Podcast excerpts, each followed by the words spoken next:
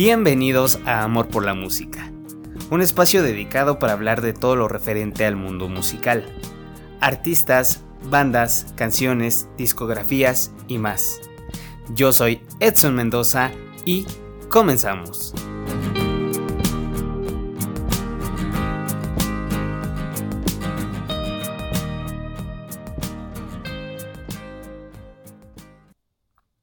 Hola, ¿qué tal? Sean bienvenidos a este su podcast. Antes que nada, les doy la bienvenida a este primer episodio de Amor por la Música. Estoy súper contento con este proyecto, espero que sea el primero de muchos episodios y deseo con todo el corazón que este podcast sea bien recibido por todos ustedes. Bien, hablar de música es un poquito extenso y bueno, la música es tan antigua como el mismo hombre y para entrar un poquito más en contexto, empecemos por definir qué es la música. Me di a la tarea de buscar algunas definiciones que a continuación se las voy a decir. La primera de ellas es que la música es el arte del bien combinar sonidos y silencios en el tiempo, la segunda de ellas eh, define a la música como el arte de, organizar de manera lógica y sensible una combinación coherente de sonidos y silencios utilizando los principios fundamentales de la, de la melodía, la armonía y el ritmo, mediante la intervención de complejos procesos psicoanímicos. Y la última nos dice que es el arte de combinar los sonidos en una secuencia temporal, atendiendo las leyes de la armonía, la melodía y el ritmo. Bien, ¿cómo nace la música? Una de las teorías dice que la música nació de la alargación de los fonemas vocales y también que nació de la percusión corporal. Hablando de fonemas, la voz es considerada como el primer instrumento musical. Otra teoría dice que la música nace por la repetición al querer igualar los sonidos de la naturaleza, como el canto de las aves, eh, el aullido de algunos animales, la caída del agua, los árboles en movimiento o sonidos del, del viento, etc.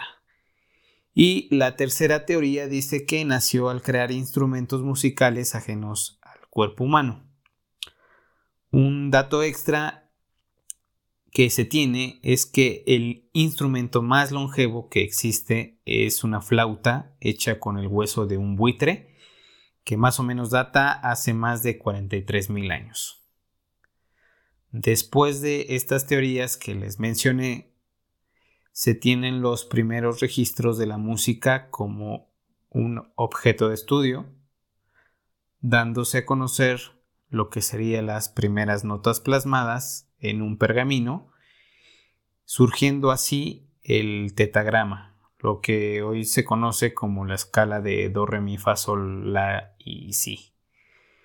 Mismas, estas mismas notas fueron extraídas de un himno que se le canta o se le cantaba a San Juan Bautista, la verdad es que no soy nada religioso, a quien es, bueno, a quién se le debe este descubrimiento, pues nada más y nada menos que a Guido de Arezzo. ¿Quién es Guido de Arezzo o quién fue Guido de Arezzo? Eh, fue un monje benedictino de nacionalidad italiana y bueno, ¿Qué pasó con, este descubrimiento? Esto vino a revolucionar y a facilitar más que nada el aprendizaje de la música, como hoy en día la conocemos. Después de, de esto eh, salieron a la luz varios instrumentos en diferentes etnias, en diferentes países, y con el paso de los años surgieron varios géneros y subgéneros musicales que van desde la música clásica, atravesando por el jazz, el rock, eh, la música disco, la electrónica, hasta lo que hoy en día conocemos como es el trap y, el reggaetón, ¿no? Que estos dos últimos, sorprendentemente, han tenido una aceptación muy buena en, en, en nuestros tiempos, ¿no? Eh, ¿Qué es lo que ayuda, yo creo que, a, la aceptación de, estos nuevos géneros? Yo creo que es el, consumismo, ¿no? Eh, la inmediatez que producen plataformas musicales hoy en día como YouTube, YouTube Music, Deezer, Spotify y, y SoundCloud me gusta el trap. Sí, un poco. Me gusta el reggaetón. También me gusta el reggaetón. Sería un mentiroso si les digo que no me gusta. Pero siento que a veces rebasan el límite ¿no? de, lo permitido.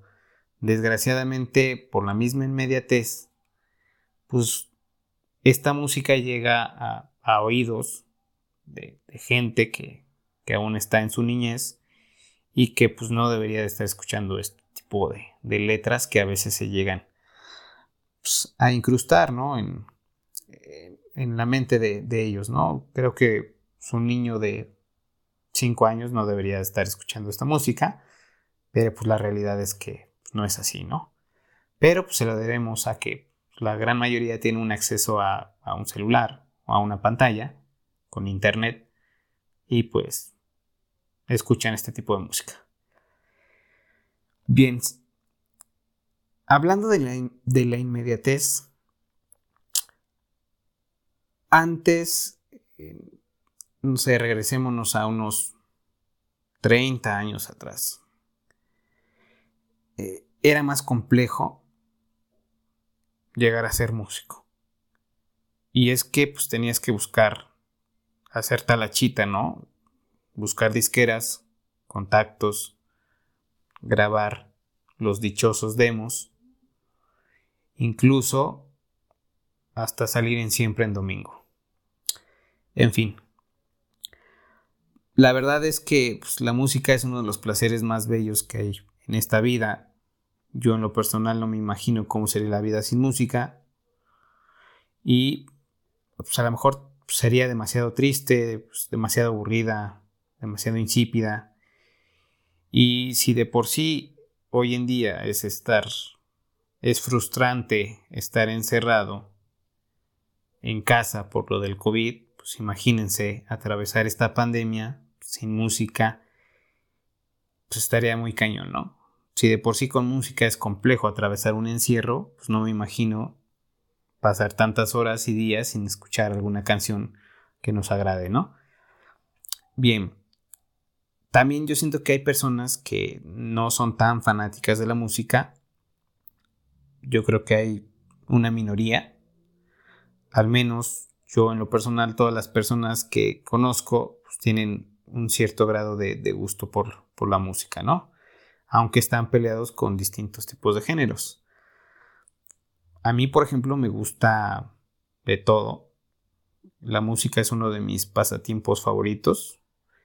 Y regularmente me meto mucho a Spotify a descubrir nuevas canciones, nuevos géneros, nuevas bandas, nuevos artistas.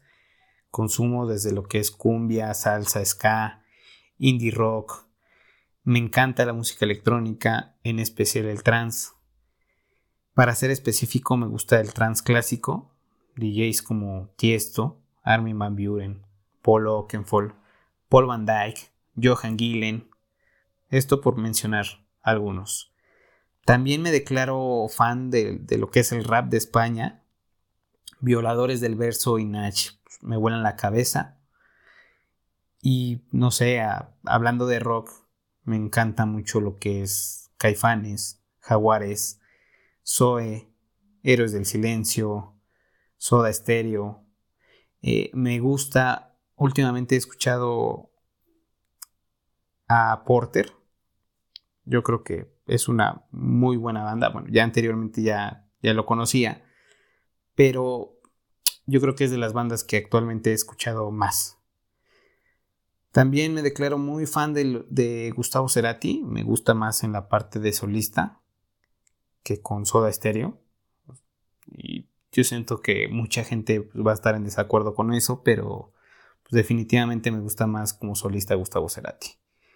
Eh, también me gusta Jarabe de Palo, que por cierto acaba de fallecer Pau Donés.